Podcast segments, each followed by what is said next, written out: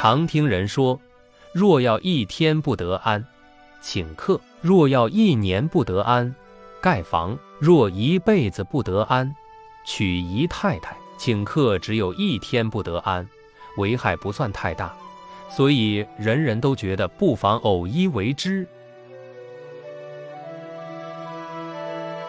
所谓请客，是指自己家里邀集朋友便餐小酌；至于在酒楼饭店铺筵席，陈尊祖呼朋引类，飞觞醉月，享用的是金樽清酒，玉盘珍馐，最后一哄而散，由经手人员造账报销。那种宴会只能算是一种病狂或是罪孽，不提也罢。副主终馈，所以要请客，必须先归而谋诸富。这一谋有分教，非十天半月不能获至结论，因为问题牵涉太广，不能一言而决。首先要考虑的是请什么人，主客当然早已内定，陪客的甄选大费卓量，眼睛生在眉毛上边的换场中人。吃不饱饿不死的教书匠，一身铜锈的大富甲，小头锐面的浮华少年，若是聚在一个桌上吃饭，便有些像是鸡兔同笼，非常勉强。把素未谋面的人聚在一起，要他们有说有笑，同时食物都能顺利的从烟门下去，也未免强人所难。主人从中调处，殷勤了这一位，怠慢了那一位。想找一些大家都有兴趣的话题，亦非易事，所以客人需要分类，不能鱼龙混杂。客的数目是设备而定，若是能把所有该请的客人一网打尽，自然是经济算盘。但是算盘亦不可打得太精，再大的圆桌面也不过能坐十三四个体态中型的人。说来奇怪，客人单身者少，大概都有宝卷。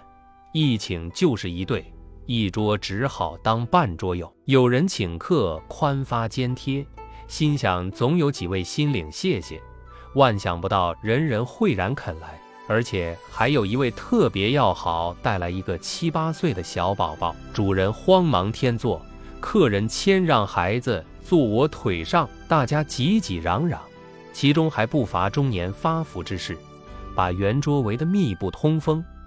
上菜须飞越人头，斟酒要从耳边下注，前排客满，主人在二排敬陪。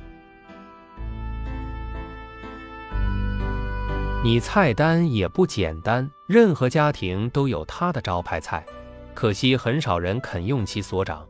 大概是以平素见过的饭馆酒席的局面作为蓝图，家里有厨师厨娘，自然一声吩咐，不再劳心。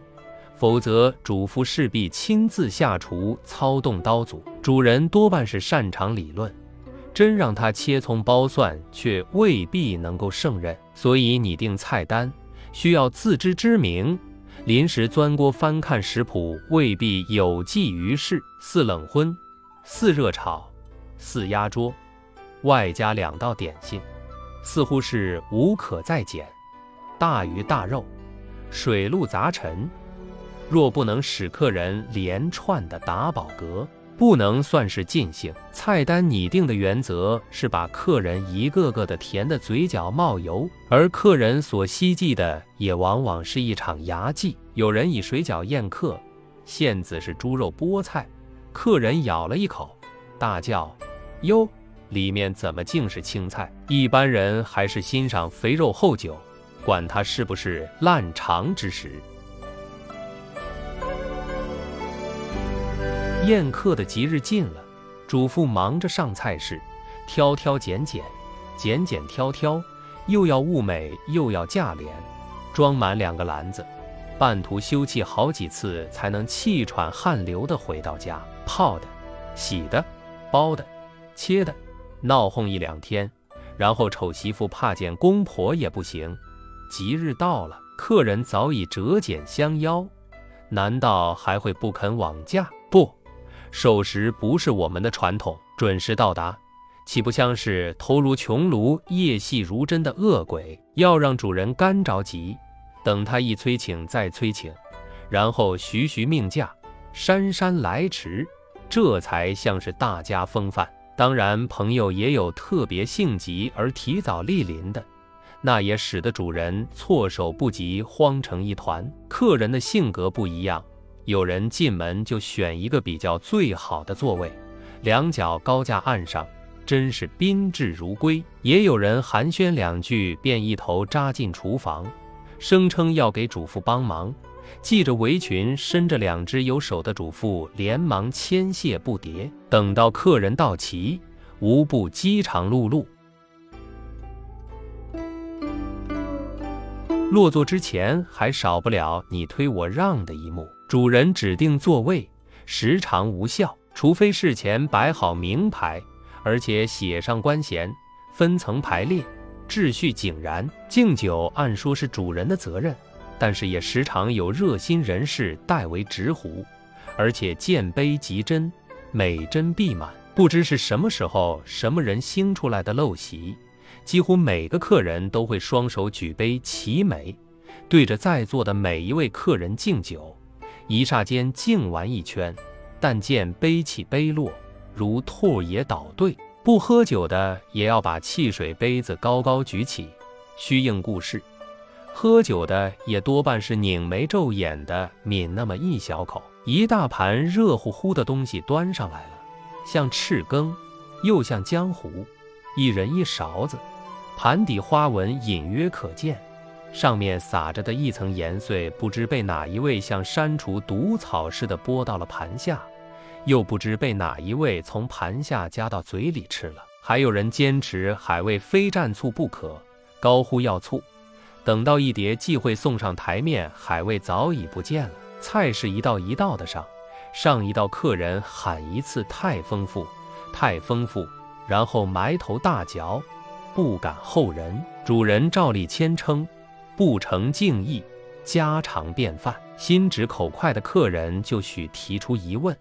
这样的家常便饭，怕不要吃穷了。主人也只好扑哧一笑而罢。将近尾声的时候，大概总有一位要先走一步，因为还有好几处应酬。这时候主妇踱了进来，红头长脸，额角上还有几颗没开干净的汗珠。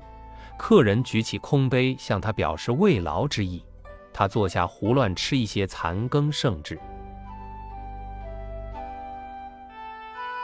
其中，香茗水果伺候客人，靠在椅子上剔牙。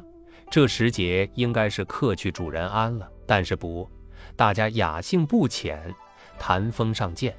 饭后磕牙，海阔天空，谁也不愿首先言辞，致拜仁义。最后大概是主人打了一个哈欠而忘了掩口，这才有人提议散会。天下无不散之筵席。奈何奈何！不要以为席中人散，立即功德圆满。地上有无数的瓜子皮、纸烟灰，桌上杯碟狼藉，厨房里有堆成山的盘碗锅勺，等着你办理善后。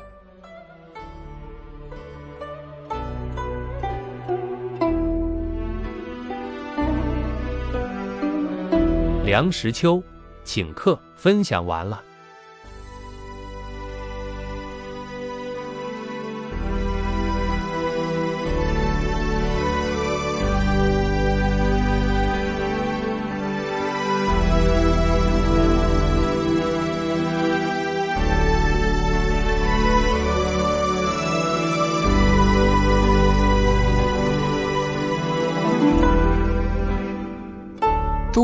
文品人生，看世界，打开心灵的锁。